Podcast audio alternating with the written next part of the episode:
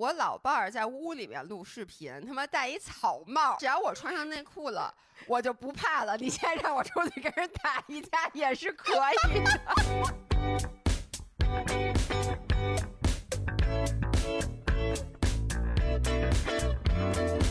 哈，大家好，欢迎回到 Feed Girls Weekly Chat，我是 Giselle，我是薇娅。让我们与自己与食物更好的相处。今天是三百二十四期，又是一期视频播客，所以如果大家想看到我们两个的话，可以去我们的视频平台。小红书、B 站、嗯公众号、微博都也会更新。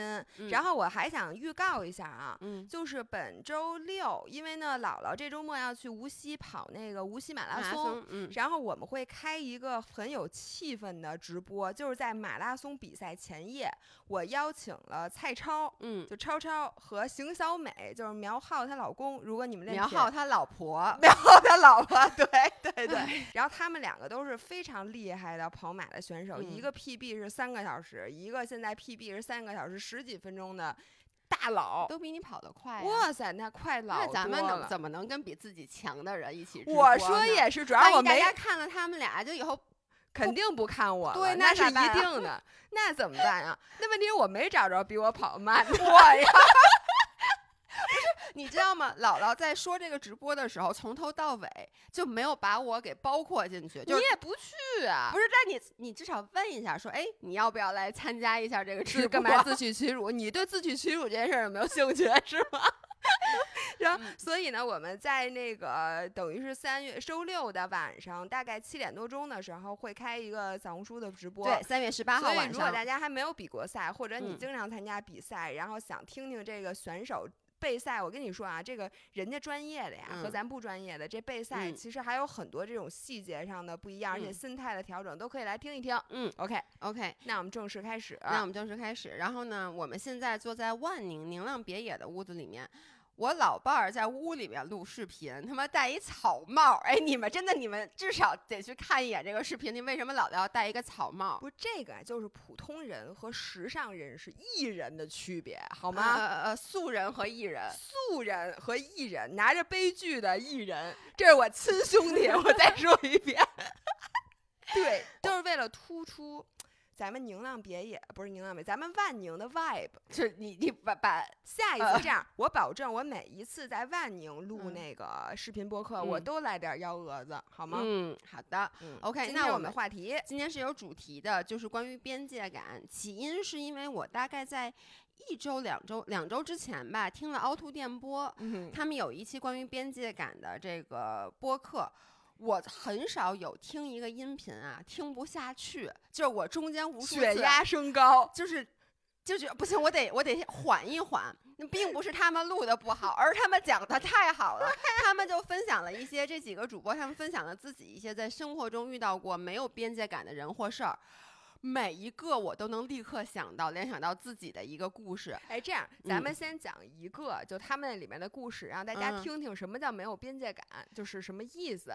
嗯，对，那那咱们挑哪个你就？分享一个让你嗯血压最高的。我我血压最高的，那这样吧，就说一个，我觉得第一个故事也是好多人特别有共鸣的，是他们就是这个主播和她男朋友一起打车，嗯，然后呢，他们俩的这个对话其实是非常私密的对话，但那个司机就强行介入，而且呢，一般我们其实也都遇到过一些，就是咱啊，比如说有时候打车在那聊天，然后那司机还会司机就会有一有一搭没搭对跟你搭话嘛。对，但是是那个呢，就是我觉得就是没有边界感的一个极限了，就是。那个司机不仅是插话，并且他整个在开始批判这个女生了，在教育别人。对，就是这等于说这个女生她说了一个观点，然后那个司机就说：“哎，你这么说可就是你没文化了什么之类的。”就开始不是那司机那最开始的意思是说你啊，就你有这个观点，你就嗯得多读书了。对，然后结果呢，就吟出了一段诗。嗯，结果呢，他就听着觉得莫名其妙，就说你吟这段诗是想说什么？嗯，那个师傅就直接叹了一口气，说：“哎呀，就是这个没文化，那就没有办法了，你知道吗？就是你不但被人莫名其妙的插话，那人插话还不是好话，还都是那种指着你鼻子骂的那种你知道话。我听到这儿火蹭的一下就上来了，因为我其实平时也经历过一些出租呃，就是打车司机插话的情况，但是好像没有这么过分的。就没有说嗯司机就直接开始教育你的对那种。对对哎，你是不是没跟他说 那个就是你没有说说过超过十个字儿吧？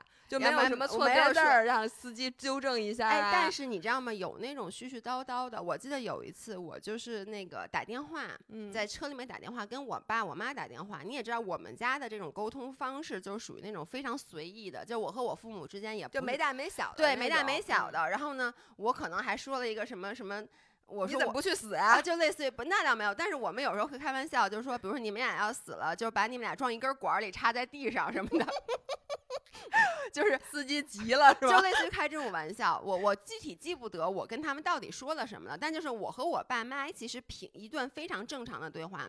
挂了电话以后，司机就跟我说。说你怎么这么跟你父母说话呀？哎，这就跟那很像了。但是，哎，对，其实有，但我当时也没有特别生气，就是可能是因为我能理解很多人对我和我父母的这种沟通方式，他们是没见过的。但那个，而且那个司机其实不是那种很凶的说，就说哎呀，你得对父母好呀，什么之类的，你这么说话，父母啊很伤心啊，什么之类的。对，但他等于就是，尤其我还不是跟另外一个人在聊天，我是在打电话，等于就是说我从头到尾跟我们爸妈所有的对话过程，他都一字不漏的听了下来。但是我能想跟嗯你说，就是在车里边啊，嗯说实话，我也不是每一个电话都接。嗯有的时候我确实，虽说人家司机其实就是专心开车，人家也嗯没看我，嗯人家也也可能也没听，嗯但是我总是觉得。他们随时准备好插入到我的生活里，所以有的时候我自己觉得我这个电话就不应该在在车上打，哦我就不打了。然后有的时候我觉得这个电话我不应该在车上接，我也就不接了。然后嗯有的语音我也不发了，我就是改成文字。我就是怕这种事儿发生，因为这种事儿，尤其是我觉得在北京，因为嗯北京的的哥还跟别的地方的的哥他是不一样的。北京的哥巨能聊，他就是你二大爷，我跟你讲，就是你每天都坐你二大爷的车，他世间你的一切，我都能感受到。有的时候，在我比如说我态度不好，我嗯跟一个人，嗯，我就感觉那司机在前面，他在站着我二大爷绝对在瞟我。然后呢，我干有一件事儿，我二大爷绝对记在了内心。等我下车以后，他回去就会跟他闺女或者嗯跟他的朋友们，嗯其他的我三大爷、四大爷嗯说：“哎，我今儿拉了一小姑娘，哎呦，这小姑娘，这跟父母说话那叫一个说，哎呦，这一看就小时候就没教育好。就我心里都知道，就如果我干了 A，最后那二大爷今天晚上的饭桌一边嗑毛豆花生的时候，一边聊的肯定就是我。对，然后还有我，我觉得北京真的像你说，是不是北京的二大爷们都特别的，就怎么说呢？就比如说没有，就用没有边界感来说吧。我还有一次我去冲浪，嗯，然后呢，我冲浪之后呢，我就抱着板子上来了，那个二大爷就过来了，说：“哎呦，闺女，对对对就是这么说话。闺女，你你这个自己冲啊，你你害怕不害怕呀？然后我就，因为你知道吗？你冲完浪，每次你上来的时候，你并不好看，而不仅不好看，你是被大自然刚刚教育过，尤其是又是冬天，就你嗯其实是冷的，然后你冷，然后你身上都是海水，然后你头发都粘在脸上当。时你就是一个就跟惊弓之鸟似的对，我就想赶紧走，因为你嗯身上还是沙子，然后你真的反正主要就是冷，然后那板子还特沉，我就抱着它，然后说：“哎呦，闺女。”然后呢说：“你这怕不怕？”我说：“啊，不怕不怕，就是那种，我就你知道就已经有有那种闪躲的眼神，对闪躲的眼神，说：‘哎呦，闺女，你你你这个有绳儿啊，绑绑腿上是吗？’我说：‘啊，我说这是脚绳。’他说：‘哎呦，你这板子这活老大的这板子，这板子沉不沉？哎，你你给我试试。’我拿试试是吧？对，说哎，你说我我试试这沉不沉啊？因为他先问我说沉不沉，我说啊还行不沉。哎呦，你给我闺女我试试，然后呢就把我的板子给抢了过去。然后就就在那儿一直在那对我的板子品头论足，然后当时我就像一个落汤鸡一样站在旁边，我就很想说你他妈快把板子还给我，我要回去。但他就一直站在那儿聊，还问我，哎你哪儿人啊？我说北京人。哎呦我也北京人。哎闺女，我跟你说，您说我真知道你北京人，哎，闺女，北京人还冲浪呢。反正就站在那儿，我觉得聊了得有三四分钟，但那三四分钟对于我来说是一个世纪那么长。包括一农也给我讲过，就有一次他就是冲完浪回来，他就把那个板子先放在沙滩上，然后他就先去嗯，就是弄一下衣服什么之类的，那脱湿衣什么的。结果他一回头就看见有一群游客就走到他的板子前面，开始照相，抱起他的，都不是拿就在他的板子前面照相，是抱起他的板子，就开始各种摆拍，然后并且他走过去的时候，那些人没有说，哎呦对不起对不起啊，说那个我们就就直接说，哎借我用一下啊。我能懂，这个就是特别典型的没有边界感的陌生嗯人。然后呢，我突然想起，就不光咱们中国人有很多人这样，嗯我想起一个著名的笑话，嗯就是在美国，every 合影里面都会有一些，最后你发现这个不是我们这波的人。就是比如说，现在在一个旅游景点儿，嗯然后大家穿着各种衣服，就是一堆那个大爷大妈什么，就说哎照相了、合影什么的，然后大家就在那儿站好，一定会有旁边的，就是跟这个就完全谁也不认识嗯谁了，一听合影就大家都去合影了。就是你，比如咱俩站在旁边正在拍自己的嗯照片，说那边说合影了，然后你就过去，哎哎合影，对，那确实有，然后包括有时候咱们拍视频，有时候我举着拍视频，就你会在在背景里面看到有一个人就把一下把脑袋伸过来，对对对对对对，我觉得中国人对于镜头还的大多数人还是怕的，嗯但是在美国可能就是咱们一拨人。大家一起合影的时候，你照出照片发，哎，这是谁呀、说，哎，这是谁呀、就完全不认识的人，人家就嗯来参与合影。嗯，这也就是他们没有边界感的体现。但是我觉得这些啊还挺可爱的。然后我想给大家讲，就是我那天听凹凸电波，听嗯到边界感这三个嗯字。我最近真的受到了边界感没有边界感的人的困扰。那这嗯个人呢，就是我是有一次音频给大家分享，就是我们家的那个我爸妈的那个保姆小小阿姨小曹阿姨。然后之前呢，我跟小曹阿姨其实接触并不是特别多，嗯然后不是搬到万宁嘛，所以嗯我们俩现在已经一起生活了得有三周了至少。嗯然后我简直感觉太明显了，就是首先我妈给我讲过一个非嗯常著名的故事。嗯就是呢，小曹阿姨因为她的衣服啊、鞋呀、什么的都比较有限，嗯然后有的时候呢，我妈就会给她一些，就是她觉得她她穿的不合适的嗯衣服。然后有的时候我收拾的衣服，因为我们家小曹阿姨身材，你昨天看见了，嗯是不是身材挺好的对？，大大长腿又挺瘦的，所以很多我的衣服她也能穿。嗯所以我妈有的时候会把我不要的那个衣服也给小曹阿姨。嗯然后有一次呢，就看那个小曹阿姨穿的那个鞋呀，已经很破了。嗯然后我妈就跟她说：“哎，说那个我给你一双鞋吧，说那个我有一双那个什么什么嗯鞋，那个我觉得那个你可以穿，你要不嗯试试？”小曹阿姨脱口而出：“姐，你的鞋我都试过了，都穿不了。”就是你知道，她小曹阿姨嗯会在我们家把我妈的衣服和嗯鞋都试穿一遍。嗯然后我觉得下一步就是说，如果她觉得这件衣服和鞋她能穿，嗯然后她看观察我妈确实又不太穿的时候，她可能会管我妈要，就直接说。嗯大姐，说你这件衣服你是不是是不穿呀、嗯你你要不然给我吧，或者你这鞋是不是不穿？你要不给我？说实话，我们家阿姨也会，哦，是吗？就是但是不是衣服，但是就比如说我们家有一些东西就很久没有用了，或者说有最多的，其实就我们家有一些吃的，就是快过期了，然后呢，我我不是。就是摆在那儿，我也不吃嘛。然后有时候阿姨就会问我说：“说婷婷，你这个还要不要？说你要是你这个过期了，问我还要不要？说不要，我就能不能给我？我觉得吃的可能我还 OK。我觉得在这里吃的你 OK 吗？呃，我一会我觉得管你要吃的，这不就是往枪口上撞吗？但是就是我觉得问题是什么？其实是他没有边界感，并不是跟你要东西。我觉得更重要的是他在你完全没有经过你允许的情况下。你试衣服试了你的，衣服和鞋，这个你知道让我想起之前我看一个电影，就叫你你看过《曼哈顿女佣》吗？是那个 Jennifer Lopez 演的，哦，是一个古老的电影，是一个很古老的电影。就是我我其实有点记不清了啊，但好像里面有这么一个情节，就是 Jennifer Lopez 演的，其实就是一个高级酒店的一个那个打扫啊打扫房间的那个女佣。然后呢，她有一次是在那个总统套房呀还是什么，就是。看见了人家那个，就是人家那个主人挂在那里面的衣服，他都去试来着。哦，我我我我，对不起，如果不是这个电影，反正有这，我肯定没关系我那夏利机场是开船的这个故事，大家 夏利机长 开始对对，反正就是我之前看过一些电影，肯定不光包括《Friends》里面也有，就是哎，一看这衣服一看没人，那我就试一下，感觉上其实，在电影里是一个还挺搞笑的这么一个情节，但其实我看的时候就会觉得这是一个非常没有边界感的行为，只是因为干这件事儿的人他是主角，他就会带着一个主角光环在里面，好像哎。她是灰姑娘，她试了什么那嗯个水晶邪恶鞋邪恶王后的水晶鞋，但其实你就是非常没有边界感的去试了别人的衣服。不，这个我是完全不能够嗯接受的。就是我就觉得，就是我一想到，就是在嗯我不在万宁的时候。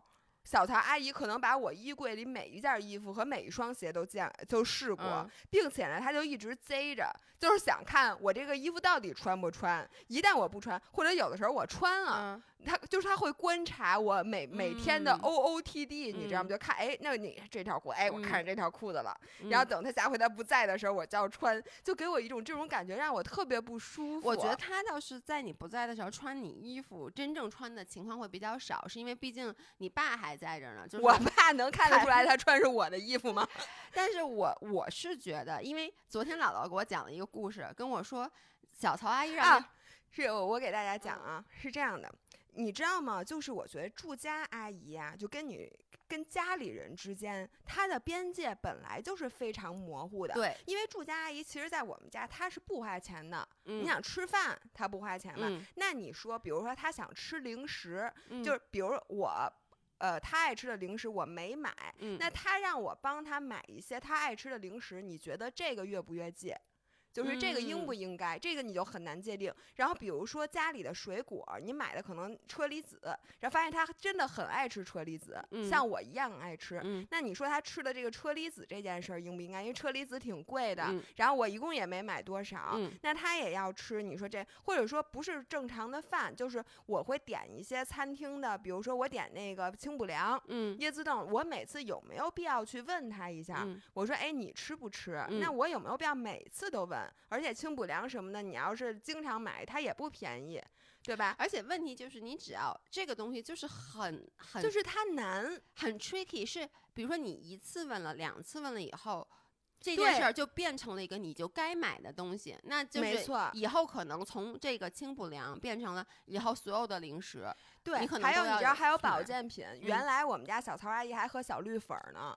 对，就是因啊为我妈喝小绿粉儿，然后现在我我给我爸也喝小绿粉儿，嗯然后他就问这小绿粉儿是什么？这是不是特别好啊？我能喝吗？嗯你就说嗯他问小绿粉儿能喝吗这件事儿，你怎么回答？你说你不能喝，你说你自己花钱买去不。但这真挺贵，我对觉，得后来我就跟小曹阿姨说，我说小曹阿姨这小绿粉儿啊，确实有点儿贵。嗯然后我说呢，这个我可能暂时啊没有办法给你。我说以后咱有要有免费的，嗯，我说咱就喝。哎呀，你知道这个话吧？说实说实话，这不是一般的。就是情商能 handle 的，像我这种情商没有那么高的人，我无法 handle 这种关系。你你能理解我的意思吗？我我特别所以这件事儿就是，当我昨天给姥爷讲防晒霜的事儿哎，的时候，你还没给大家对讲呢，，我知道嗯姥爷勃然大怒，是因为他觉得这件事太过分了。但是我把后面的隐情讲了，嗯他又觉得很难办。这件事是这样的，昨天我坐在那儿抹防晒霜，嗯先是抹防晒霜，抹完了之后，我跟小曹阿姨说我去游泳。嗯但说完了之后呢，我又想做一杯咖啡之后嗯再去游泳。于是呢，我就在那儿呃做咖啡，然后我就把一杯咖啡放在就基本上是我嗯们家的这客厅这个嗯位置，然后我拿着手机就开始玩手机，我就想嗯把这杯咖啡喝完了，我就去游泳。这个时候，小曹阿姨突然走过来跟我说。妞妞说：“你拿着手机呢，哈。说你在你不忙的得空的时候，那个能不能就是你们那个防晒霜，说能不能给我买，给我也买一个？嗯，然后呢，这句话就把我给僵住了，因为首先就是我觉得我抹的那个防晒霜，如果我给他买一个一样的，并且这防晒霜它不是一个一次性的投资，嗯而且在海南这边儿，它确实还挺费防晒嗯霜的。然后如果我连他的防晒霜都要给他买，就我觉得这件事儿挺过分的。嗯但是呢，我回头又想，就是那这件事情，我就怎么跟他说呢？我跟他说不行，我说嗯这个防晒霜应该你自己花钱买。嗯那我如果这么说的话，那会不会就是那你这边界到底在哪儿呢？而且你可能伤了他的心以后，他以后有些活儿他就不给你好好干了。对，因为你知道住家阿姨这件事儿啊，是首先他不像咱们平时上班儿，嗯平时上班儿你就是工是有受劳劳动法保护，当然了，他也受劳动法保护，但是他住家里，他的工作和下班的这个边界非常模糊。对，就是你按理说，人家比如说在你们家每天只需要工作，比如说好了就是八个小时，嗯按照劳动法，嗯然后人家周末有休息，然后你要给他固定职责，比如说他的任务就是照嗯顾老丈，就是做一日三餐，嗯就是把家里打扫干净，嗯并且“干净”这个词还是有定义的。嗯然后你说你北京的家就几就是很小嘛，嗯然后你现在挪到万宁的这个家里，然后一下家里变得很大，嗯那你的其实打扫卫生啊，嗯并且，你照顾的人也多。原来他只需要照顾我爸我妈，嗯现在可能我住在这儿，他也需要把我的饭也做了。嗯那你说这些你需不需要给他涨工资？并且小曹阿姨可是几乎没有休息日的，嗯。从星期一忙到星期日，并且他也很少很少休假。嗯。那你说，如果你跟他说很明确的，就是我给你买防晒霜和我负担你的保健品、嗯。或者你的衣服这些不归我管的话，那他能不能也说，那你的饭嗯。其实不归我管，或者你这个院子什么打嗯。扫的这事儿也不归我管？嗯，所以我当时就给僵僵在那儿了。我就想，我说那这种他对你边界感的冒犯，到底是他的问题呢，还是我的问题呢？还是有没有一种好的办法来解决？对，因为其实你知道为什么你很难说明白吗？是因为他和你人之间的边界感不清晰，是由于他的工作和你的生活的边界感对，清没有边晰导致的。就像你说的，他到底一个就是他这个家里的活儿干成什么样，他到照顾到什么程度，那这个就是他其实说白了可多可少。对，然后呢，你又希望他尽量多去做，那你就是这方面就得去弥补他。但是我就觉得这玩意儿什么时候是个头儿？因为在我心目中，我没有过住家阿姨啊，但是我就觉得，比如说住家阿姨跟我，如果她来的话，边界嗯感是什么？就是。比如说，她的一日三餐这种生活必需品，我嗯是保证的。但像什么防晒霜呀、保健品啊、零食零啊食啊，或者说他的衣服衣服这些，我觉得就是他需要自己去对去买这里面还有一层，就是谁拥有不可替代性更多？对，就是人家阿姨更离得开你呢，还嗯是你，呃阿呃阿姨更离不开你？嗯就是你们俩谁离得开谁的问题。然后像我觉得很多困扰，像一会儿我要读那个嗯五人儿的那个阿姨，就是因为呃，比如说她照顾我爸，因为我爸是一个很难伺候的爸，嗯他呢有的阿姨跟他就搞不到一块儿去，就嗯 chemistry 不对，他天天的骂阿嗯姨。然后呢，呃，我我爸能接受的阿姨本来范围就很小，嗯那个阿姨还得能受得了他。嗯，因为我爸，比如他发火什么的，他会跟那阿姨特别特别凶。凶，那嗯这个阿姨还得性格好到他足以 handle 一个这种年纪大的老头这种儿脾气，并嗯且呢，一个阿姨照顾你爸妈这么长时间，她已经把她的饮食起居嗯摸得很透了。如果这个时候你再找一个阿姨，然后你需要从头儿去教她，这嗯又是巨大的工作量。这就跟咱们公司，如果现在你说是咱们更离不开心理心与心灵呢，还是他们更离不开咱们？我觉嗯得咱俩其实是更离不开人家的。对，所以这个时候呢，你如果不站在一个平等的地方对话，你就更难把边界去给他说清楚。是的。哎，我们这样，我们直接来读一下那条留言，就是那个留言也是当时让我看了以后就想说，气死我了。哎，对，然后这里面我想说，嗯请大家给姥姥支支招儿。嗯，就是像我刚才描述的那很典型的问题，大家可以理解吧？然后也可以理解它渗入到你每一天的生活，就你每一天做的很多事情。比如说，我嗯今天点清补凉，嗯阿姨就坐在那儿。那我点的时候，我要不要问她？哎，你吃清补凉吗？然后这个我觉得，哎，我觉得我肯定得问，对吧？那你要嗯问的话，人家管你要防晒霜怎么了？就不是，你知道我的点是什么吗？就是我觉得我会主动 offer，就比如说我们家阿姨，当然我们家阿姨情况不太一样，她不是住家阿姨，但是我们家阿姨我之前讲过，在我还是我还是小学，可能上幼儿园还是小学一二年级，当时小雪姐姐只有十八岁还是十七岁，就来我们家帮我爸妈打扫。她现在是主主业，其实是帮我爸爸我爸的公司，她嗯是打扫我爸的公司以及我父母家。但是呢，因为我之前试用过无数的阿姨，包括姥姥他们家的阿姨，对，我都不喜欢。尤其是我，其实在这方面是一个边界感很强的人，就是我不太喜欢有陌生人在我家里。就是比如我坐在这儿看电视，如果是一个陌生人在那儿打扫，啊我老特别不自在，就是我老觉得你跟大爷似的往那儿一坐，人家在那打扫，而且就是、哦，你就想说我是不是应该跟着搭把手？，对对，而且我我会觉得。他会，其实我是没有隐私的。大家知道我在互联网上已经没有我 care 的人了，我什么样的丑丑照都发。但是有一个陌生的阿姨在，我还是会觉得我的隐私可能会被受到侵犯你你。觉得阿姨一直在炸着你，就跟你二大开车的 二大爷一样。对，就是比。如你四仰八叉的嗯躺在那儿坐着，然后那阿姨在那儿打扫，你就会觉得哎呦。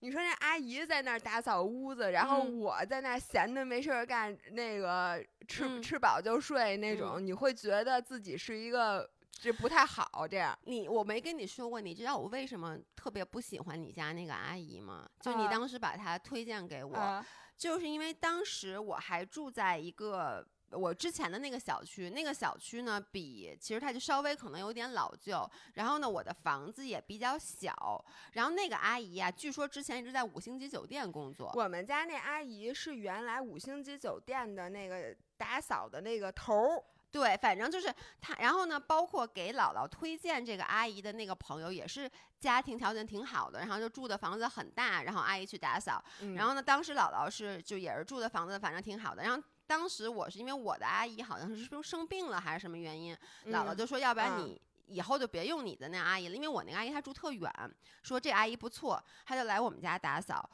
我能说我真的觉得她在榨着我。就是因为之前我那个房子和小区等等于说整个和你们之前的那个房子和小啊区是有你觉得阿姨进门就觉得你这房子还需要打扫，你就对别打扫了，是这意我我真的觉得他有在榨着我，是因为他有一次就是说啊，你这好小啊，就那意思，就是你这这么多东西，你这房子好小。尤其当时我们两个直播，那个所有的品不都寄到家里吗？你记不记得？永远都堆堆满了箱子。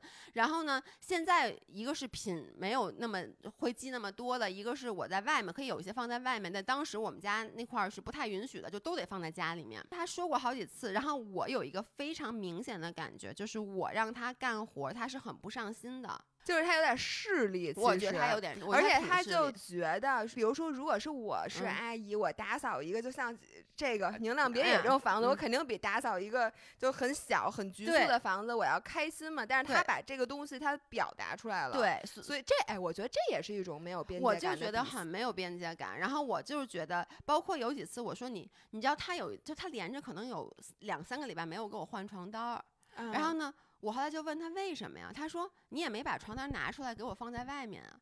然后我就觉得他，反正我就觉得他对我的那个整个那个态度，让我都觉得他不是在像一个阿姨的态度。嗯包括我连给他发微信，他都很久不回，但是我知道他一定是你给他发，他立刻就回的。这个我觉得真的是很过分，而且还对，而且还有就因为当时你这么一说完，我现在觉得小曹阿姨至少她这个这方面是非常好的。对，那回到我现在的这个阿姨，就是我这个阿姨，因为从小就在我们家，然后我也用她用习惯了，所以她其实来我们家打扫就是她的一个额外，嗯，因为她需要拿出一天在我爸爸公司打扫的时间过来给我嗯嗯嗯打扫，并且她要。骑好远好远的电瓶车，他住大西边儿，骑到我们家，他都得给电瓶车充电，要不然他都骑不回去。嗯，所以就我非常非常感谢小雪姐姐，而且她对我也是那种特别特别好的。但是我不得不说，小雪姐姐就是一个非常没有边界感的人。首先，因为她既在我爸妈公司打工，又在我爸妈家打工，又在我们家打工，所以没有秘密。就是嗯我妈新买一什么东西，小雨姐都会跟我，我妈特生气，就是比如哎，我觉得这一点也是特别没有边界感的。就是咱们今天这这期是讨论阿姨的，是吗？我觉得阿姨比较典型。就是。比如说那个，现在我就是你说特别嗯。势利的，我们家张阿姨，嗯。然后她不是在我好几个朋友家都打扫嗯。吗？她会来我们家说，哎，那谁谁谁最近干了什么什么什么，然后他们家每天晚上都看什么什么电视，他们家买了一个什么，就是能会他们家谁来了，比如那谁谁他妈来了，他们俩那天吵架了，你知道这种事儿都会跟我说。我在想，那我们家发生什么事儿？我们那些朋友家，而且他并且他会激我，嗯，就比如说，我一直想买一大电视，但嗯我没买。然后那谁谁谁家买了大电视，他就说：“哎，那谁谁谁家那大电那电视真好。” 不是，但他一般说的是什么呢？比嗯如说洗衣机，嗯然后什么锅，嗯比如说我们家有一个锅，它可能比较比较老旧，然后它嗯很难刷，然后嗯给每每次给他的工作都造成了麻烦。嗯，然后他下回刷那锅的时候都会说：“哎，你看老王他们家买那新锅特别好 刷。”我跟你说，然后我有时候就在想，难道我需要因为你觉得那个锅不好刷？刷，对，但是小曹阿姨也会这么说。嗯你知道我们家小曹阿姨，因为你知道吗？就是买东西是我们买的，但是很多东西不是我们用，然后嗯造成的麻烦啊，或者是好的地方啊，都是他来承受的。所以他有的时候，他为了保护自己，有时候可能需要利用一嗯些，比如说，他会跟我妈说。说大姐，说你看妞妞买的东西都比你买的好使，因为我嗯买的东西我不在乎，我不太在乎价格，就是嗯价格没有我妈那么敏感，肯嗯定，所以我买的东西一般都是比较贵一点的。然后她说这个话的意思，其实就是以后东西尽量让我买，嗯，因为她不管这东西花多少钱，她只管它用着好。那你说我买一百多块钱的刮皮刀和拼多多上五块钱的刮皮刀，它能一样吗？然后对她有时候也会说说，哎，你看人家家买的那什么什么什么，嗯我觉得哎挺好的。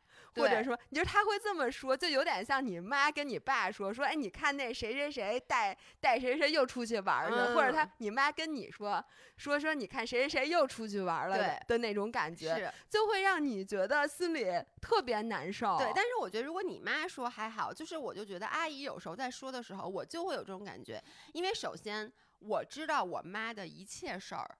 我爸妈，比如我妈新买什么了，小雨姐会说你妈又买一什么冰箱什么，你妈这个，哎呦，你妈那吃的全过期了，还不还不让我扔。当然了，因为我们真的感情就很深很深，她就是她是她是为了我们好，就她不想让我妈买东西，她就让我劝劝我妈。然后我就会比如回家跟我妈说，我说妈，你小雨姐姐说你又买什么，你怎么又买？我妈就特别生气说。这个小雪什么怎么什么都说，然后呢，包括我和老爷公，比如说在家里，嗯他也会跟我爸妈说，就完全没有。本来我爸妈就是双面间谍，本来我爸妈就是没有边界感的人，这下好了，就是他们更加的侵入到了我的生活。然后呢，我我非常非常喜欢小雨姐姐，所以我总是会主动的 offer 给她各种东西，而且我我这话就可以这么说，就小雨姐姐如果管我要任何东西，其实我都会给她的。我觉得这个问题就是我愿意主动给你，嗯，但是你你不能管我要，就是你如果主动跟我要呢，我就会觉得有点你也会觉得心里不舒服，对，会心就就会觉得，哎，这个东西你其实，而且他要的东西，就像你说的，肯定是盯了你一段时间的，你知道吗？他说，哎，这嗯东西你是不是不用啊？那那肯定他知道我不用，就是说他每次之前在清理这个东西或者在收拾这个东西的时候，他都会想我什么时候跟他开口要合适。然后呢，我是那天发生这么一件事儿，跟你妈那鞋事儿很很一样。首先啊，我一直都跟小雪姐姐说。你我说我们家里东西你随便吃，嗯，就是因为你知道，他甚至到我爸妈家去打扫，我妈还给他做，就相反，我妈嗯做午饭，要不然嗯他收拾不过来。然后我就老说你随便吃，你都可以。但是呢，我也不介意这件事儿。但是呢，我那次从新疆回来，然后我自己不是拍那个做猪食的那个视频嘛，我就嗯开始拆那个盒饭。然后小月姐就看见说：“哎，你这盒饭特别难吃。说那天我吃了一下，什么特别 幼。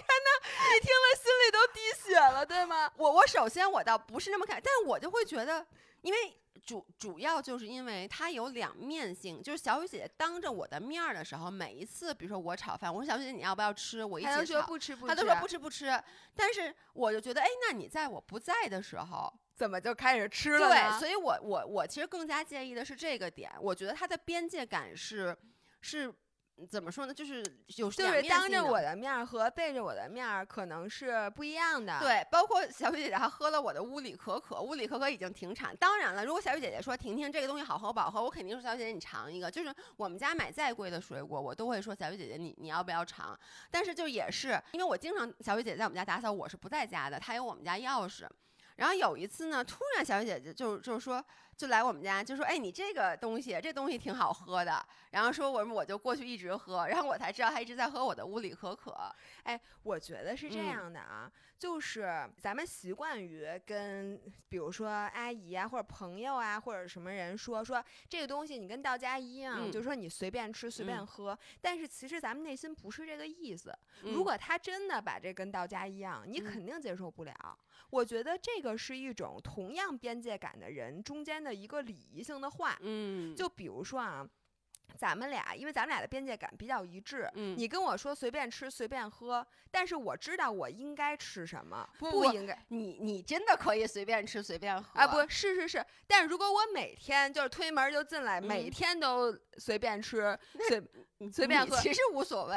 不是就就那嗯意思吧，嗯就大家就这样，然然后比如说这样，咱俩边界感其实基本上是一致的，唯有不一样的地方，就比如说你之前要跟我一起泡澡，我不能接受这个一会儿再讲，我我有一个非常经典对，的但是我我就想说，如果我跟你说，我说那个，哎，老伴儿，老伴儿来，老伴儿，那个就你说你非说要泡澡，我说老伴儿，那你要不然来一起，我我其实是不能接受你真的跟我一起泡澡的。你如果进来，只有这句话。是假的，其他的话都是真的呗。对，对，我的意思就是说，嗯，咱们这么跟别人说呀，嗯也是因为你知道，如果咱俩不得到别人的允许，嗯，或者是说，呃，咱们俩是绝对不会碰这这些这些哎东西的，对吧？对，但是就咱们属于脸，比如咱脸皮儿是一样薄的，对，对吧？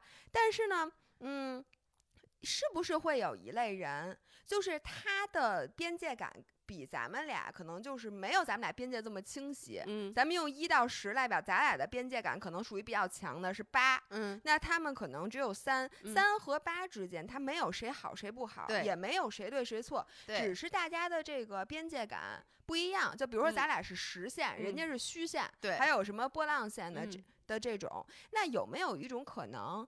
就是说，他们的边界感一样的人，反而会觉得咱们特别奇怪呢？，对他会觉得你很冷冷血，或者你很无情。这个其实我一会儿本来我我也是想嗯等咱们最后全都说完了，我再去升华这个点。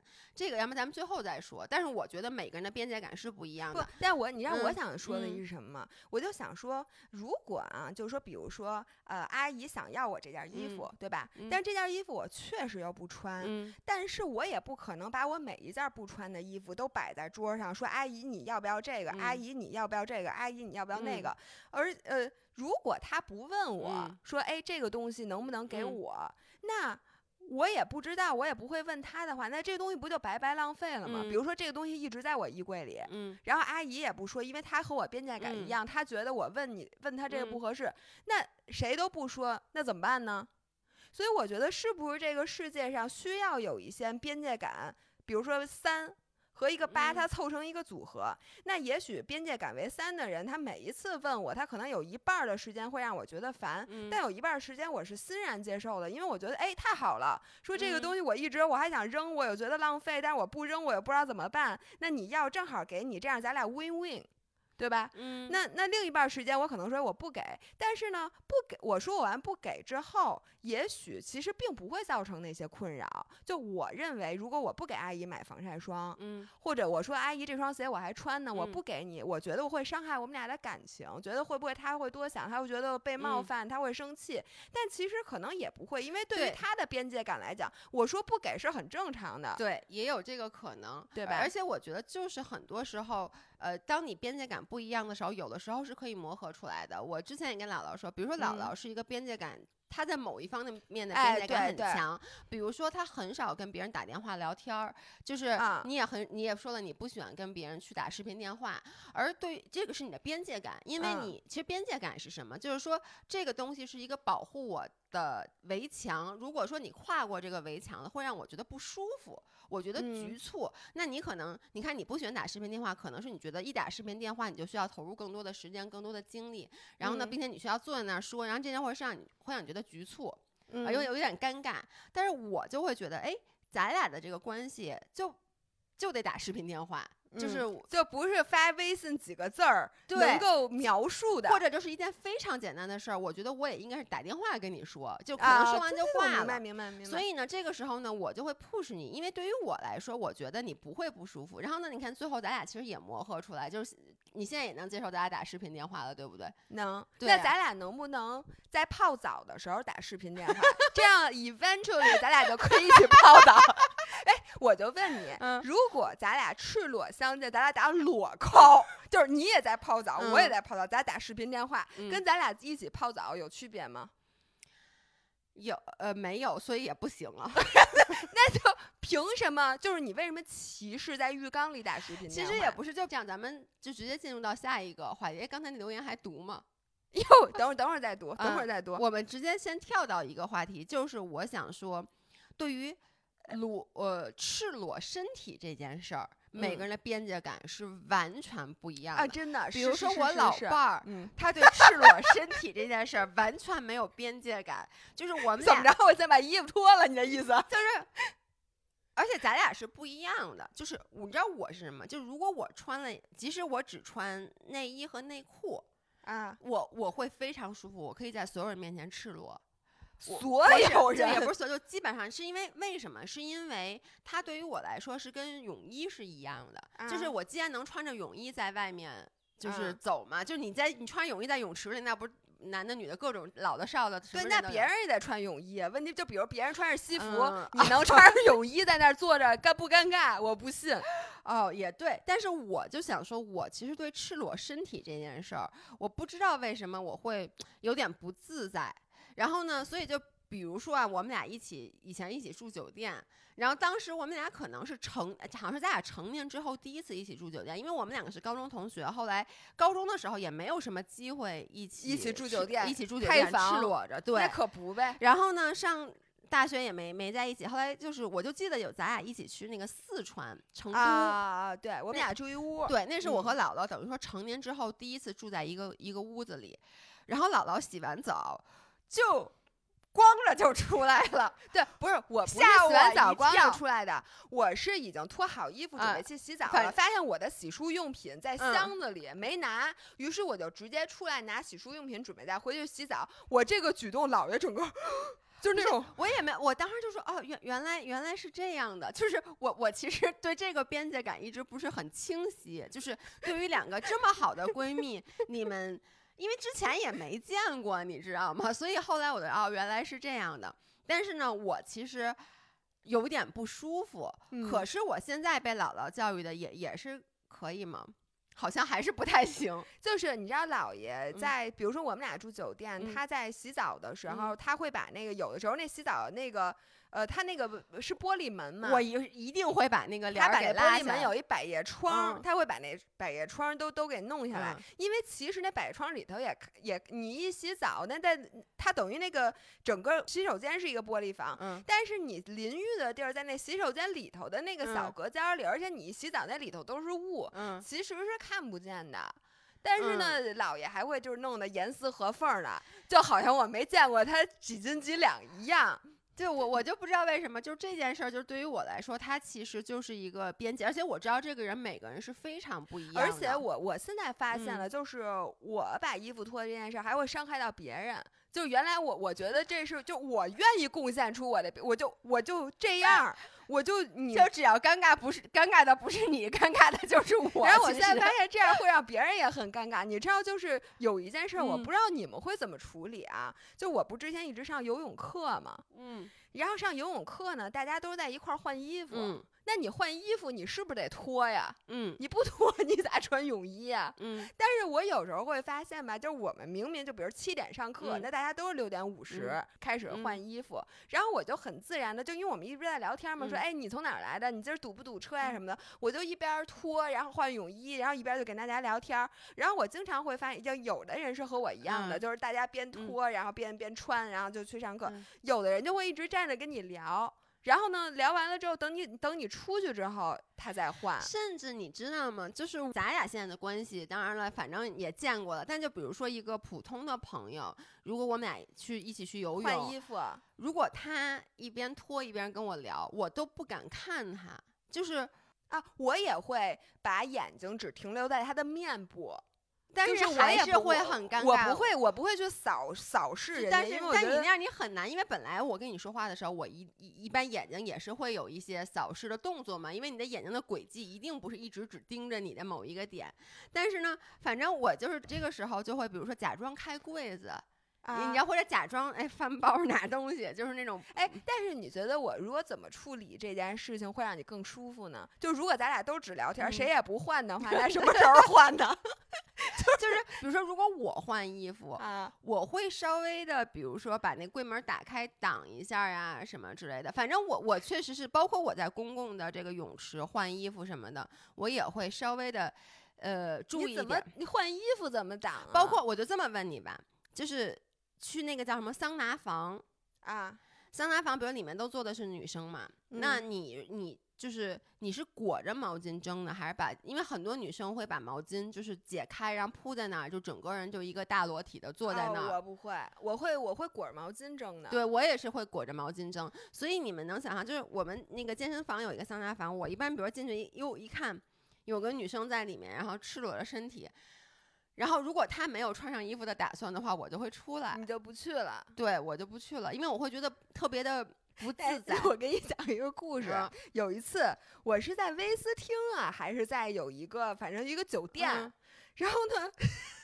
就是我也是游完泳之后嗯去桑拿房，那桑拿房啊，它那是一玻璃门但是它那玻璃门儿都是雾，你你也看不太清。嗯。然后我就以为那里头没人，我就 咵一打开，看见有一女生，你知道她有一个长溜儿的嗯。那个，就是那个松木的，嗯。她在那儿劈叉，就两条腿都是这样 光着，然后整个人就是你知道，然后就她的整个嗯。身体搭在她的一条腿上，嗯。然后整个就因为正面因为那里面很热，就是人会很软，所以他在里面可能就是在练皮叉。那是我唯一一个觉得。你姐们儿，你赢了！真的，你比我强太多了。因为我一直觉得，嗯在这方面，我可能就是一个比较非常不在乎的那种人。嗯然后我原来意识不到，我觉得我这样没什么。我现在觉得可能，呃，我给别的人也是不是我这样属于性骚扰啊？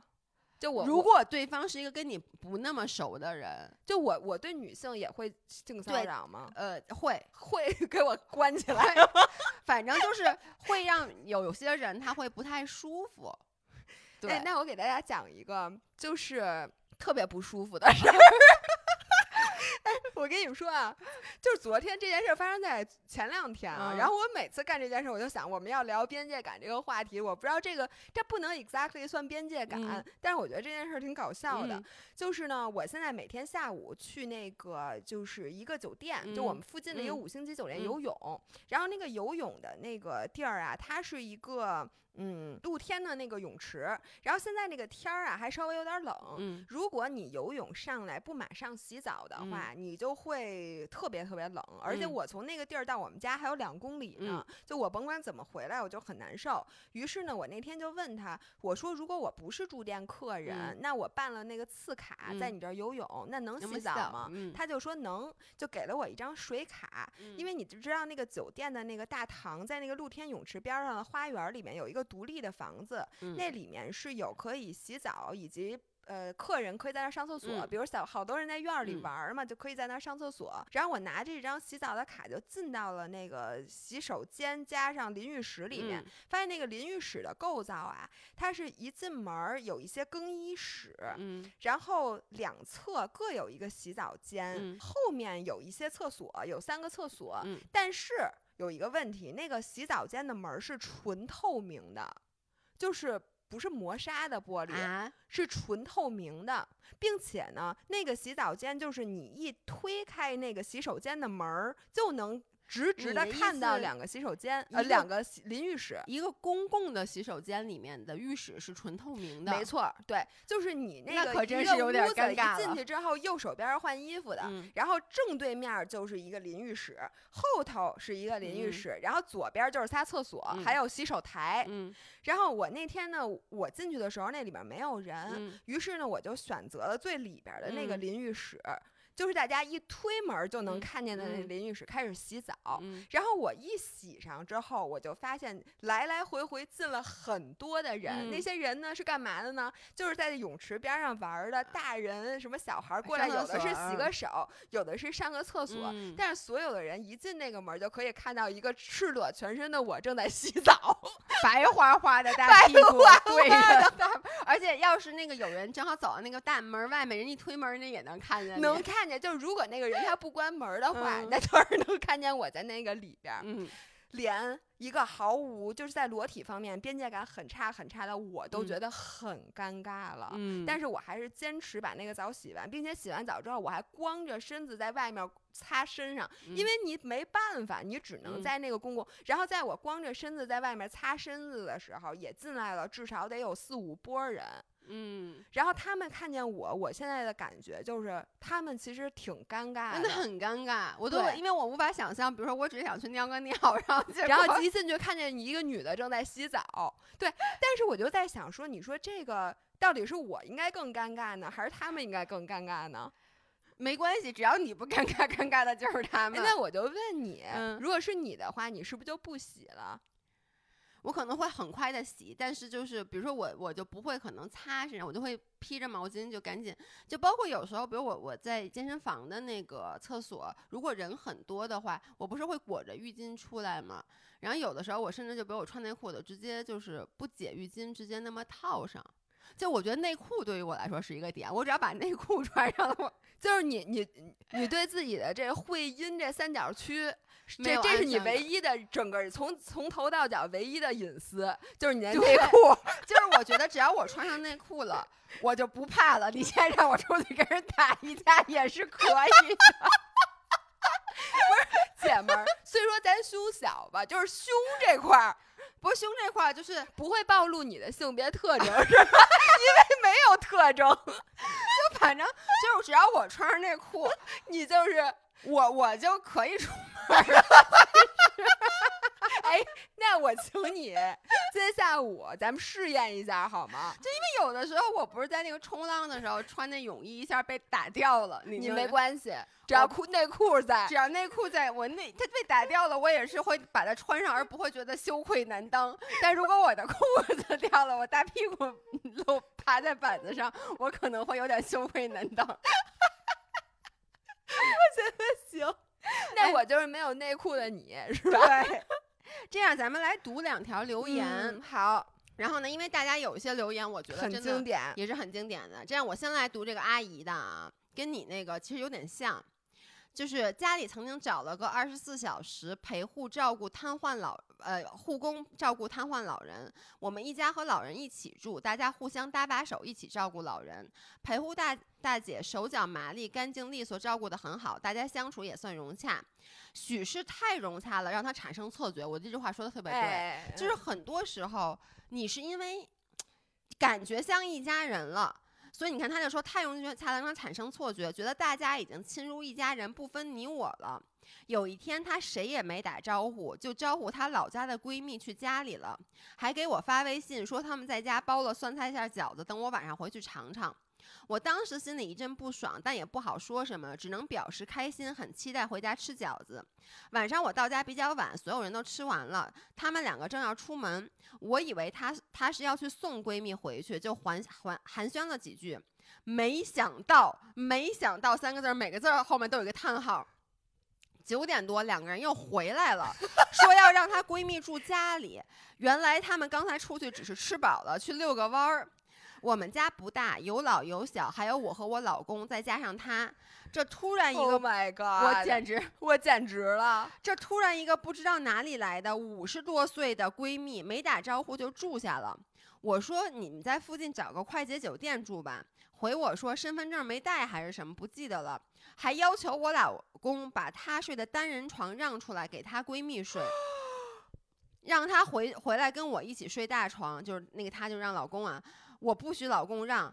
我的脸色也很难看，最后她还是让她闺蜜睡了她的床，她睡了沙发。第二天我上班后给她发微信，表达了我们不太能接受她这种做法，请她以后不要随便带人来家里住，或者有什么得提前说，大家商量再决定。结果她还傲娇起来了，发了脾气，天哪，简直她还发脾气，对，她还发了脾气，呃，给大姑姐给我老公说不干了。家里人因为不得不用他，就是你刚才说的，谁啊更依赖谁，就是因为他是照顾瘫痪老人的嘛。嗯，几个人各种葫芦毛让他留下了，但是他跟大姑姐说了好几次，等让我去跟他道歉，因为我让他在她闺蜜面前失了面子。那倒也是没毛病。是然后呢，说反正他说我最后没去，然后特别生气。然后过了一阵子，大家又恢复如初了。呃，老人后来去世了，这个人也离开了。我觉得这是一个非常切题的关于边界感的 case。对，然后我能跟你说，嗯这个真的是我相信那个阿姨不是在时时处处都没有边界感，嗯就是她一定是有很多你她做的很好的地方，你嗯觉得她非常 professional，、嗯你才会对她评价那么高。嗯你才会在最开始的时候觉得你们亲如一家，但是呢，每个人我觉得他边界感的有的那个点，真的是对不对不上的。但我觉得把这个外人带到家里来这件事儿，就他觉得这个是他们家呗，就就嗯因为我本身我就是一个不能接受别人来住我家的人，所以我觉得这个点我我会一下爆掉。你知道这个那我那我我我我我也会，其实你知道有点像什么吗？因为咱俩其实没有过 roommate。啊咱俩没有过室友，然后我之前说过，来到宁亮别也是我第一次有室友，其实这也是一个边界感很好的。哎，我觉得，对，就是呃，大家比如宁亮宁亮别野四个女生住在就租在一嗯起，每个人有一个单独的房间，但是你们又有共同的公共空间的时候，是非常考验看你们四个的边界感一不一样。对，但是我觉得这个整个这个设计还是比较好的，因为我们四个每一个人的屋子其实不是在这个跟这厅是连着的，嗯等于每个人有自己非常独立的空间，然后有一个厅，至少不用抢厕所，不不用什么排队洗澡。对，而且有一个很关键的一点就是这样子，我们会稍微好一点，把我们的家人朋友带来，比嗯如说老爷公来住也好，然后那个帆哥来住也好，悠悠的男朋友来住也好，那个朱桥的大汉来住也好，就是你等于说是把一个外人带到了你们四个一开始说好的这个居住环境里。嗯我觉得如果不是因为有如此独立的空间。就是会很尴尬，而且你看，像老公来之前，我也跟他反复说，我说你记住，这个是我不只只是我的家，这还是其他啊三个女孩的家。除非家里只有咱俩，如果有别人在的时候，你不要随便去乱翻吃的乱翻。虽然说这是吃的，就是大家可能都说说你随便吃，但这个礼貌你是要有的。嗯然后让我想到，其实很多时候，因为很多人，比如说咱们在北京，咱们要比如几个 roommate 租个房子，肯定就是一个普通的嗯 apartment 嘛。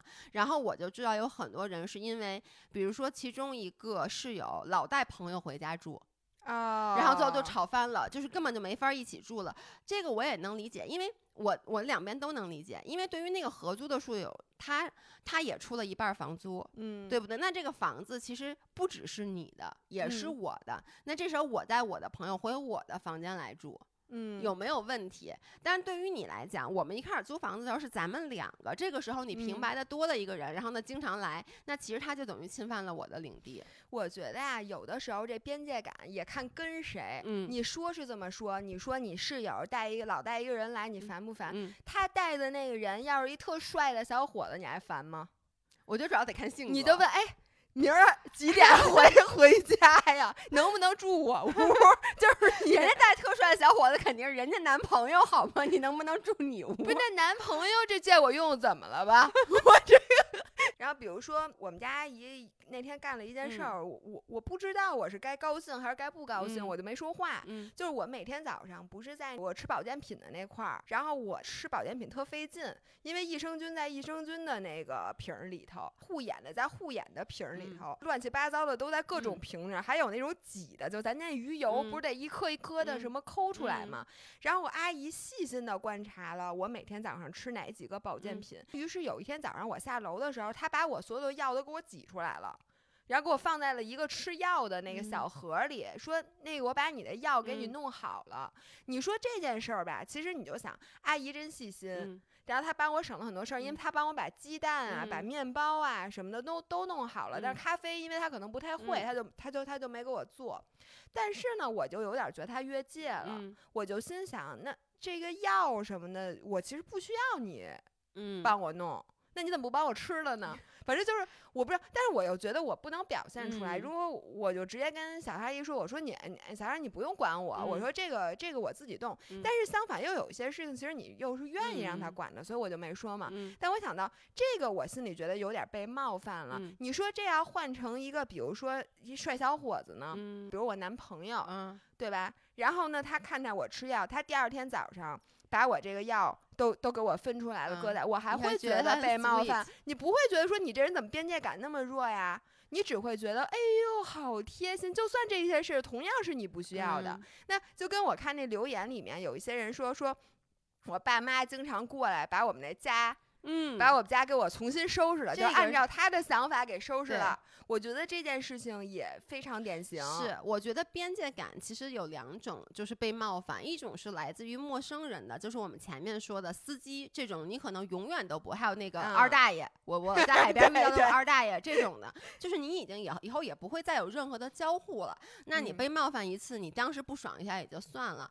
还有一种边界感来自于像阿姨呀、这种或者朋呃，呃父母，呃，我觉得不都还没到父母，就是阿姨和不太熟的，比如你的同事，嗯，朋友，就是朋呃不太熟的朋友，就这嗯。种，就是你跟他的关系其实没有那么亲近，然后呢，但是你们之间确实有一些利益的绑嗯或者定在那儿 every day 的接触，对，嗯。就是我我知道很多同事，我看那个留言里面也有，就是说觉得同事比如说乱动自己东西啊什么之类的。或者同事问你，你你一月挣多少钱呢？，对对，类似于这种的。那还有一种，我觉得是最不好处理的，其实是父母和你嗯之间的边界感，或者说是你，我觉得老公有时候就是老公就是对对在一段亲密关系里面的，你有没有边界感？还有两个特别好的朋友，，对，这种边界感其实是最难去处理的，对，因为你我我觉得我们那个留言里面啊好多好多，其实都是关于就是父母，就是什么呃，妈妈每次来我家都帮我收拾东西，哎，这好典型啊，这个好典型。你妈会帮你收拾东西吧？不会，我我妈会帮我收拾东西，哦，是吗？就是我我那我再次就开始引出我自己的故事啊，就是我的父母是这个世界上最没有边界感的人，period。我就把话放在这儿。这个时候我知道我妈一定要说了，我没有，你妈说猜谁呀？我没有。我妈最爱跟我说的就是我没有。但是为为什么我觉得我爸妈是非常没有边界感的人？就是我们家从小就是一个很奇怪的关系，就我们之间非常平等，嗯，但同时呢，就是感觉因为你很亲很亲，所以那个边界感的界限画在哪儿就就啊很模糊了。我举几个我妈就是我觉得我爸妈没有边界感的例子啊。我觉得第一个就是我小时候，其实以前我小时候是写日记的，在嗯我初中之前，在你还会写字儿的时候，在我还会写字儿的时候，在我还有，因为我其实从小就挺喜欢文幻学创作的，不是我真上上下求索嘛，没毛病。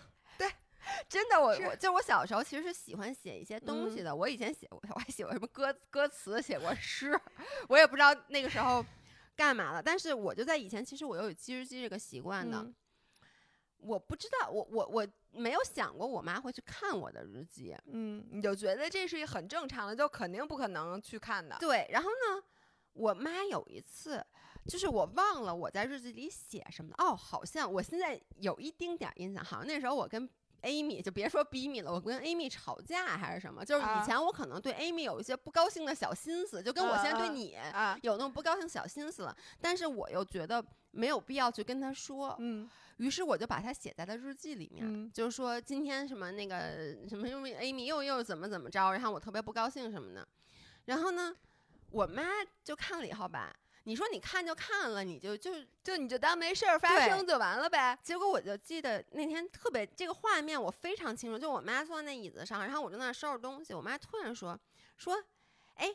你你跟那 Amy 怎么怎么着了？你是不是觉得她怎么怎么着？就是你你知道我当时，或者说她说啊，你跟 Amy 是那什么朋朋当不成朋友了还是什么？还是那种有一点损的那种话，你知道吗？你能理解吗？就阿姨，不是，这真的就是你的不对了。然后当时我立刻就是我有一种被人揭穿，就立刻裸体被人把内裤嗯扒嗯下来的感觉，你知道吗？因为我一直都觉得我有那种心思是不对的，就跟嗯我觉得我不应该觉得我跟呃别人玩儿比跟你玩儿高兴这件事儿，我觉得是很耻辱的一件事儿。嗯所以我觉得我不应该对我朋友有小心思，然后我把我最脏的一些小心思写在了日记里，然后我妈有一种戏谑的语气把它说了出来。而且你就知道你妈肯定不是看了这一篇。对，那肯定不是啊。然后，所以当时，哎呀，我我就记得我当时整个人，我真的是气得发抖，我就跟我妈大叫。然后我妈其实都不能理解我为什么那么生气，然后我妈还生气了，她觉得你干嘛跟我发脾气？是就就那种明，明是你自己写的，怎么着？我还不能说对啊？我妈就是那种意思，就那你别写呀。然后从那以后，我再也没有写过日记，因为我觉得那个地方也对于我来说你你那日记本没上个锁吗？有是那个，我记得那个封面是一个小男孩和小女孩亲嘴儿的那种，你知道那种以前那种你妈就是因为这个封面，她看完觉得大事不妙了。是那种欧洲，你知道就那种外国小孩，嗯你知道以前那种日记啊本硬皮儿的，上面带一个小锁，那小锁那钥匙，你是不是就放在盒里了？那小锁都不需要钥匙，你一蹬不就开了吗？你知道以前那种小锁，所以从那以后我就再也没有看过日记，然后呃不写过日记。然后我妈现在呢，就是我跟我妈说表达过这样，但是我觉得同样就是我不能要求我妈现在都六十多岁了，让她去改、个这就是两个边界感不同的人。，对我妈完全没，你知道吗？就是。比如说啊，我给我妈看一张照片儿，就是嗯我说，哎，你看这张照片儿，张文雅什么什么的，嗯然后我妈就看看完以后，她就会拿着手机就开始很自然的就开始看别的照片，就往前翻或往后翻。你有没有经哎历过这种？不是，我就不是我妈，是朋友。就是比如说他，我我会说，哎，这个人你认识吗？嗯他说谁？我说这人你见过，我就把我手机拿出来，然后嗯就把这张照片儿，我说你看，就这里边儿这人，然后我就发现他看了过久，然后还说，哎，你这是在哪儿拍的？哎，这照片拍的不错。我就心想，我说这相册是你随便能翻的吗？我万一里边要有什么裸体的，对，我觉或得相者那种册是一个很隐隐私私的东西。你怎么能够这么干呢？但是当时我又没办法表达出来，我就心想，哇塞，我可绝对不能再给这个人看我的相册了。对我，我对于我来说，我觉得相册跟日记没有什么区别，就是因为你其实现在我每天会拍些照片，记录很多东西，要么怎么会有 plog 这个嗯嗯东西？那其实里面就是会有一些你不希望别人看到。反正我妈就每次就难，包括那个。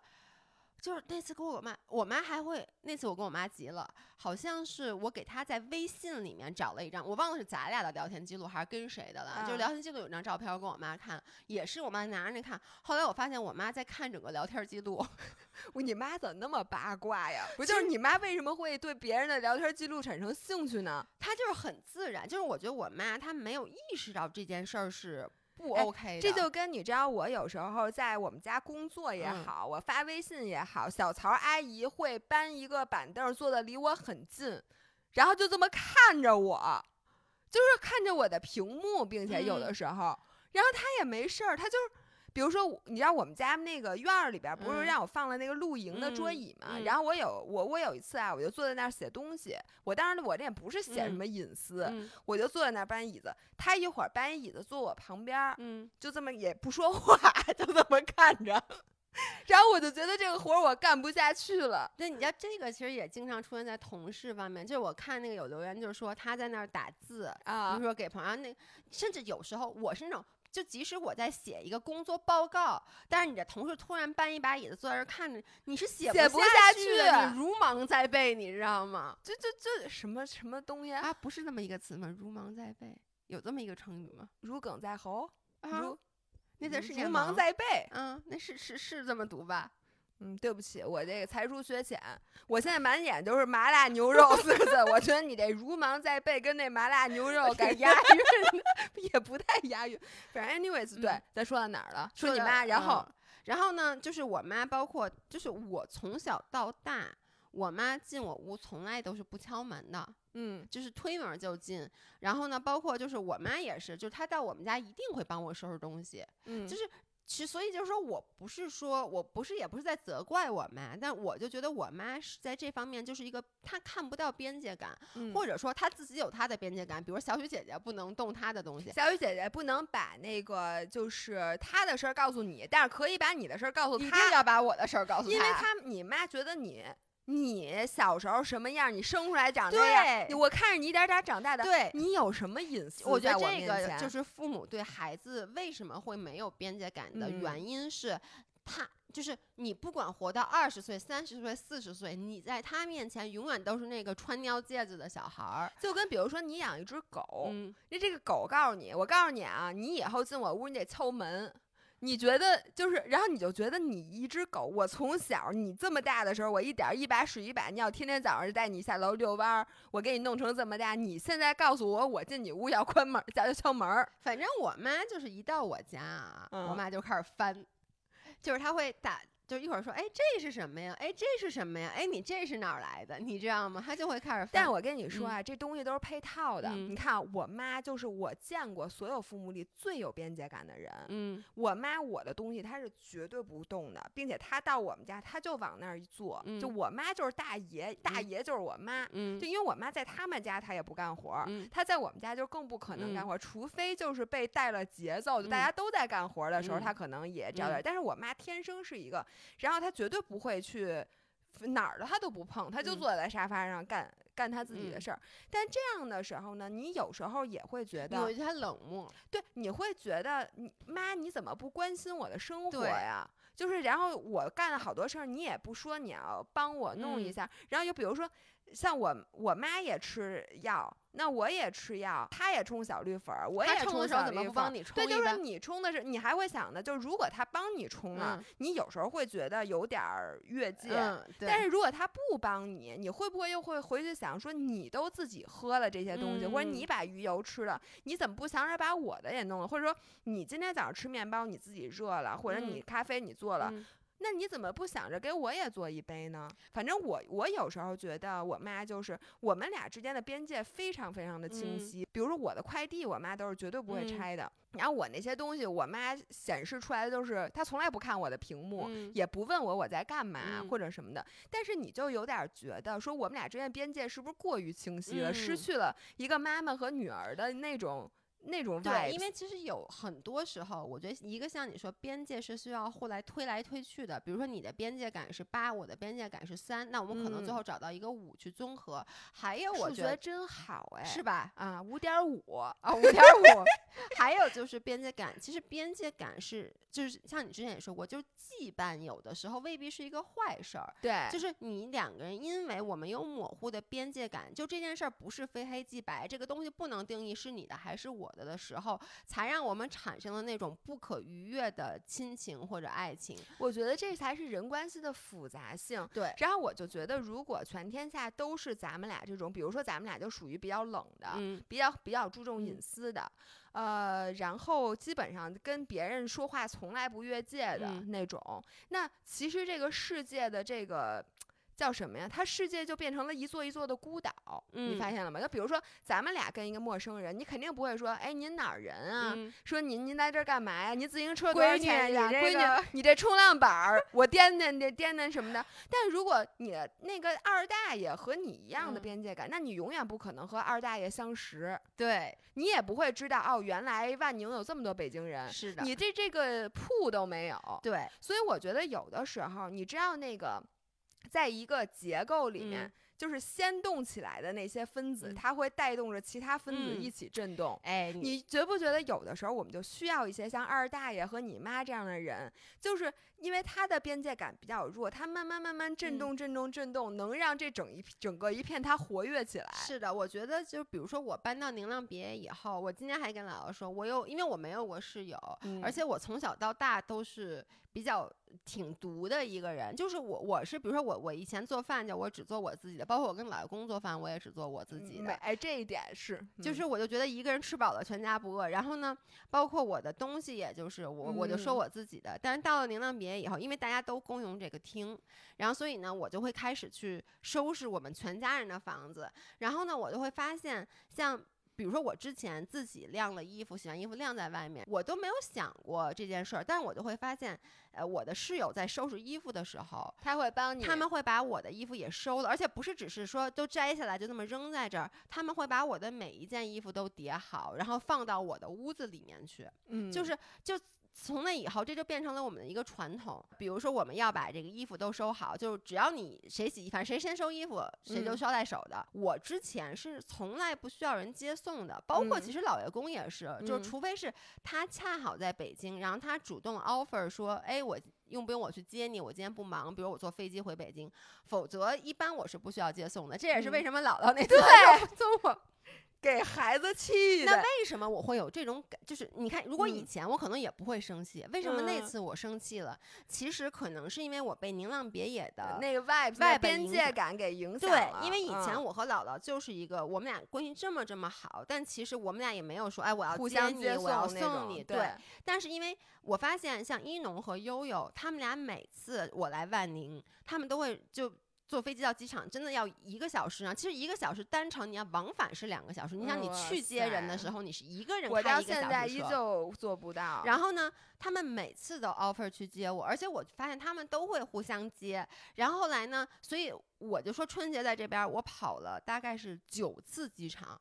就接送啊不同的人，当然有些是我爸妈，有时候就比如 Amy 来了我也去接，然后就朋友来了我都去接。就是其实这件事儿对于我来说，它本身是在我边界感之外的，或者就是说本身我是觉得这件事是没有必要的。嗯，但是因为跟这些他们觉得哎应该接送的人在一起，他也没有那么麻烦，嗯然后我就被他们带的说，哎，也 OK，也挺好，而且感觉这件事儿就变成了宁浪别野的一个羁绊，所以我才那次就是说，我就说你看吧，人家我说我这来万宁那么远，人都接我，然后你不接我，你也不送我，你这么一说，为我提供了一个新的思路。嗯那你说小曹阿姨今天我哦，我给给她买完防晒霜，明天我说，哎，小曹阿姨，你这帽子不错，你能不能给我 买一个？你说这样我是不是就融入了她的边界感里边儿？是，你知道我们家阿姨，其实为什么我就说我家阿姨还是非常好的，我家阿姨经常会。就主动给你买东西，她会主。动对，就比如说我什么都没有，她有时候就会捎带手给我买，不行她会说，哎，你婷婷你这个要不要？嗯，他就会，当然他没有什么东西是我要的，但是他主动会 offer。对我觉得这个是一个边界感。哎，我接着我我其实还是想还，有呢，我没我以为咱们结束了，我就准备摁红钮 no no no，我没说完呢。我接着、啊我刚刚说了，我爸我妈是这个世界上最没不是你你准备在一期播客里得罪多少人？我我现在就告诉大家，嗯如果小曹阿姨听了我们这音频，人嗯家不干了，你们负全责，你上我们家当阿姨去，知道吗？那我要去你们家当阿姨，我你可不止给我 买防晒霜。我我因为我爸是比我妈还没有边界感的一个人，爸你听着了吗？我我我想给你看一下后边这有点 personal 了，要不然你只发给你爸就算了。不是，你知道这个也是，就是为什么我会想到这个？其实每一个我今天说的点，都是 我看到留言里面有对应的。感觉罄竹难书。就是比如说刚才我说我妈看我日记什么翻照片，就是看到有一个留言里说她嗯小姨就这样，就是拿着她的手啊机会翻照片。然后我现在说我爸就是就是他就说有的这个亲戚会一直想知道你在干什么。就是啊想无时无刻的，就是老问你在啊干什么问你在。干嘛？嗯，我跟你说啊，我爸给我发的微信，我给你看啊。我爸给我发微信，首先我爸我妈一般在群里发发这个，然后你看我爸就会问我说明天来吗。没有，你看啊说星期六晚上八点半问我干嘛呢？我说收拾屋子呀。然后星期一日问我啥时候回来呀？我说晚上啊，干嘛呀？他说问问。我说烦死了。他说不行啊。我说每天都问，因为这当时我在崇礼，你知道吗？所以他就问我什么时候回来。然后呢，你看问我睡了吗？就是。就是我爸每天都会问我在干嘛，而且我爸我妈对我有一个要求，就是每天我都要和他们联系，告诉他我干嘛了？我还好吗？就是我还活着。然后呢，并且我爸之前说过一句特别著名的话，他就说：“你每天干了什么的，你都得跟我汇报汇报。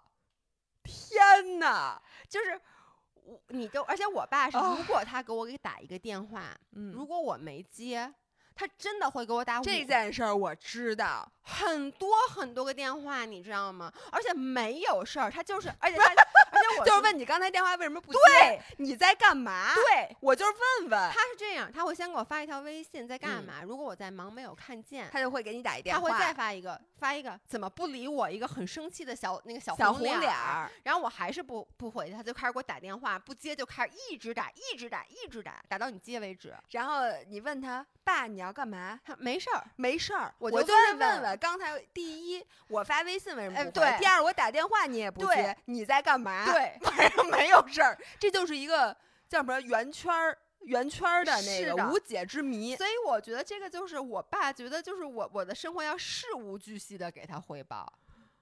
天哪！但是你知道吗？为什么我我跟我又要说回来，就是这这个是我觉得有一些边界感，我其实不介意嗯，他不在，因为我知道我爸给我，他不是想控制我，就是我嗯爸他每次问我，他不像有的可能父母说，哎你在干嘛啊？你怎么去你这个不能干，对，吧或者你嗯怎么在滑雪？滑雪太危险了，或者你怎么在什么喝酒？你不能，包括有我以前经常喝酒嘛，我爸也是一嗯直会给我打电话，但他不是说你不能喝，嗯他就是我觉得我爸爸他特别孤独，他真的他也没朋友，他特别无聊，他就是想知道，他就是纯抱这种八卦的心情。哎，要不让你爸跟我爸他们俩结成一个，让他们俩互相问一问呢？你在干嘛？我没干嘛啊，我也没干嘛，巧了不是？我们俩都在共同想他们俩干嘛呢？所以就是他真的，而且我爸要求就是我每周必须得回家四个小时以上，然后要陪他聊得计时的？对，然后要陪他聊天儿，然后要给他讲我到底这礼拜都就总结一下这礼拜都干了嘛干嘛了。然后每次咱们直播，我爸就会问说：“哎，你卖怎么样啊？”然后你说啊还行，就什么叫还行啊？然后还就问的就事无就事问的很无巨细，所以就是他其实一直在侵犯我的隐私。但是呢，我虽然嘴上说特别烦，但其实你没有那么介意，嗯因为你知道他的初衷是什么，并且我觉得可能就是因为我知道，就算我真的不搭理他、不回他，他就一直打电话，他也不会生气或者怎么样。因为我想说一个对比，就是嗯你记得你以前给我抱怨过张涵，嗯，他问你的时候，他并不 care 你的答案。对，就比如说问你，哎，你今天中午吃的什么呀？嗯，然后你跟他说了我吃什么什么啊，然后呢，哎，你今天下午干嘛呀？然后你说嗯什么、啊？然后一会儿就问，哎，你昨你昨天中午吃了什么？然后就然后你说我不是告诉你了吗？我嗯吃了什么什么什么？发现他当时问你那个问题，他只是为了问问一下，他对他就觉得他该说点什么，他就问了一下，但他没没往心里去。但是你看你爸，你跟他说的话，他往心里去他了。每一句都记在心里。比如你跟他说我今天中午吃的烙饼，烙饼就的什么呀？不是干吃的烙饼吧？然后你说什么？哎，那你喝点稀稀的吃的什么呀？什么的？他真的是介意。然后你发现，你相比于这两个来讲，其嗯实你就觉得你爸至少从内心就是其实我是希望你别问，别问，这谁不就就我吗？就是张涵也别问，因为你爱问了，你不在乎。对你到时候就忘了，然后还惹我生气。对，然后我爸你也别问，因为我真的很烦你。我跟你说，我爸我我你天不要这么说行吗？我天天见着我爸，我就跟我爸说，哎，你我爸老在那儿说，哎，就就是说你到底干嘛了？然后我就说你知道很你很烦人吗？我爸说我知道你到底干嘛了。这又是一种甜蜜的没有边界感的表现。对，我觉得我听完了特别感动。不，我那我爸不然下次让我爸爸问问你在干嘛？哎，我哎爸经常问你在干嘛。你我爸经常问，因为我爸管姥姥叫张小雅，我爸说、嗯张小雅最近又干嘛了？张小雅那马拉松跑怎么样？张小雅这怎么回事儿？怎么回事儿？哎，你这就跟我爸，你知道吗？昨天晚上那个很晚了，嗯然后我们吃完饭之后，姥爷就短暂的一下去了我们家，嗯然后就跟老张握了握手，打了打招呼。嗯你知道你走之后，我爸问我多长时间关于你的事儿吗？说我好长时间没没没见到侯世瑶，侯世瑶他爸怎么样？哎，侯世瑶他妈 怎么样啊？哎，侯世瑶现在到底怎么样啊？哎，侯世瑶她老公那叫什么来？他怎么样啊？哎，那个什么什么我妈也会，哎，那老何 你怎么样啊？那个侯张雅他爷爷奶奶还好吗？张雅他姥姥姥爷还好吗？张雅他姥姥姥爷的爷爷奶奶还在世吗？哦，去世了，什么时候去世？哎呦，我跟你说，对，但是呢，你觉就你就嗯觉得一边觉得很烦，一边确实还是觉得挺温暖的。是，所以嗯我我其实最后想落脚的就是，当有时候我们的边界感被冒犯的时候，还是嗯那句话，我现在真的一个人生哲理就是，我觉得所有的坏事儿都有好的解释，能有好的解释。当然了，我我在宁浪别野录这期，我看有一个人在骂我，就是说什么不怎么就所有的好事儿、坏事儿都有好的解释了？什么那个什么唐山事件呢？还有问了一个什么什么事儿？其实我的意思是。你不用，就是为什么我们要去主动的赋予它好的意义？其实是一种自己让疗愈的过程。对，就是没必嗯要去、去这么去较真。当然，谁都知道很多事儿它可能绝对就是坏的，很多就特别特别坏。但是呢，你去给它赋予一个让你自己能过去的意义，就是嗯你活得会舒服一点。所以我就觉得，比如说很多时候我们的边界感被冒犯的时候，你可能会觉得他太生气、太烦人、太讨厌了。但是你就去往好的方面去想一想嘛，就是像你刚才说的，就是可能这样子会拉近我们彼此的关系。比如说那二大爷，其实你后来想想，我觉得也挺可爱的，二大爷是不是？我觉得大多数北京二大爷是可爱的，然后老爱教育别人的呢，只是就是比较讨厌的一种。但是你就这么想吧。就是他确实也没有恶意，他绝对不会针对你，因为他天天拉那么多人，他没有办法针对你。然后我觉得这种就一笑了之，就别跟他说话了。对，然后像我们家小曹阿姨的这个问题呢，我希望大家可以在评论区给姥姥支支招，嗯姥姥真的会一一的使用。如嗯果小曹阿姨有一天离开了我们就不看了，让大家记得。那我希望大家给我找一个新的阿姨，谢谢。然后，如果对于你真的至亲至爱的人，这个缺乏边界感，我觉得是可以，首先是理解，然后我觉得是可以沟通的。因为我最后还是想说，我妈吧，我跟我妈说过几次这事儿。嗯，后来我妈那天在宁浪别野进我屋敲门，哟，然后我就一开门，我说：“我说你怎么还敲门了？”我妈说：“你不是老说我不敲门吗？”哇，那我很感动。然后我就觉得，其实就是当你的亲人如果亲让你觉得冒犯的时候，很当然，我觉得百分之九十九的时候，他们不是恶意，就是你的嗯亲人和朋友。那你如果永远不告诉他们这件事儿，让你有什么感受了，那你其实你的每他的每一次无心的举动，或者他觉得为你好，比如帮你把药都给他们。弄了以后，然后他觉得你还该感谢他的时候，但其实你心里是有怨气的。那这个时候，我们就是要告诉他，就是说你这件事儿就我不舒服，包括姥姥她在我面前裸体这件事儿，我就跟他说，我就说这件事儿会让我有点不自在，而且我不知道为什么我不自在，但我就是对，如果自他不告诉我的话，我我就绝对不会感觉不，到。然后还会拉着我和他一起洗但澡。他如果那个告诉我，就是他绝嗯对不会跟我一嗯起泡澡的，我也不会生气。对他不会受伤，他只会说啊，咱那就俩这关系还不能一起不泡就不泡呗，那我自己泡。对，哎，对，那我们今天最后要不要讲？你你还没有讲，你说那个只有你和你妈能干的那个故事。我就是那个在在那个就是在我们就是游泳的那个酒店，解在那儿洗澡这件事情，我认为只有我和我妈能做嗯到。像你，你我绝对就不会在那儿洗澡。我会非常不舒服。如果要洗的话，也是非常快速的洗澡。是的，嗯嗯，OK，那我们今天就到这里。，OK。那预祝姥姥那个无锡马拉松没电了。那好，那我们下周见吧。对，然后那个预祝姥姥无锡马拉松成功，然后大家记得一定要去周六晚上去关注我们的小红书有直播。哎，嗯好，拜拜。拜拜。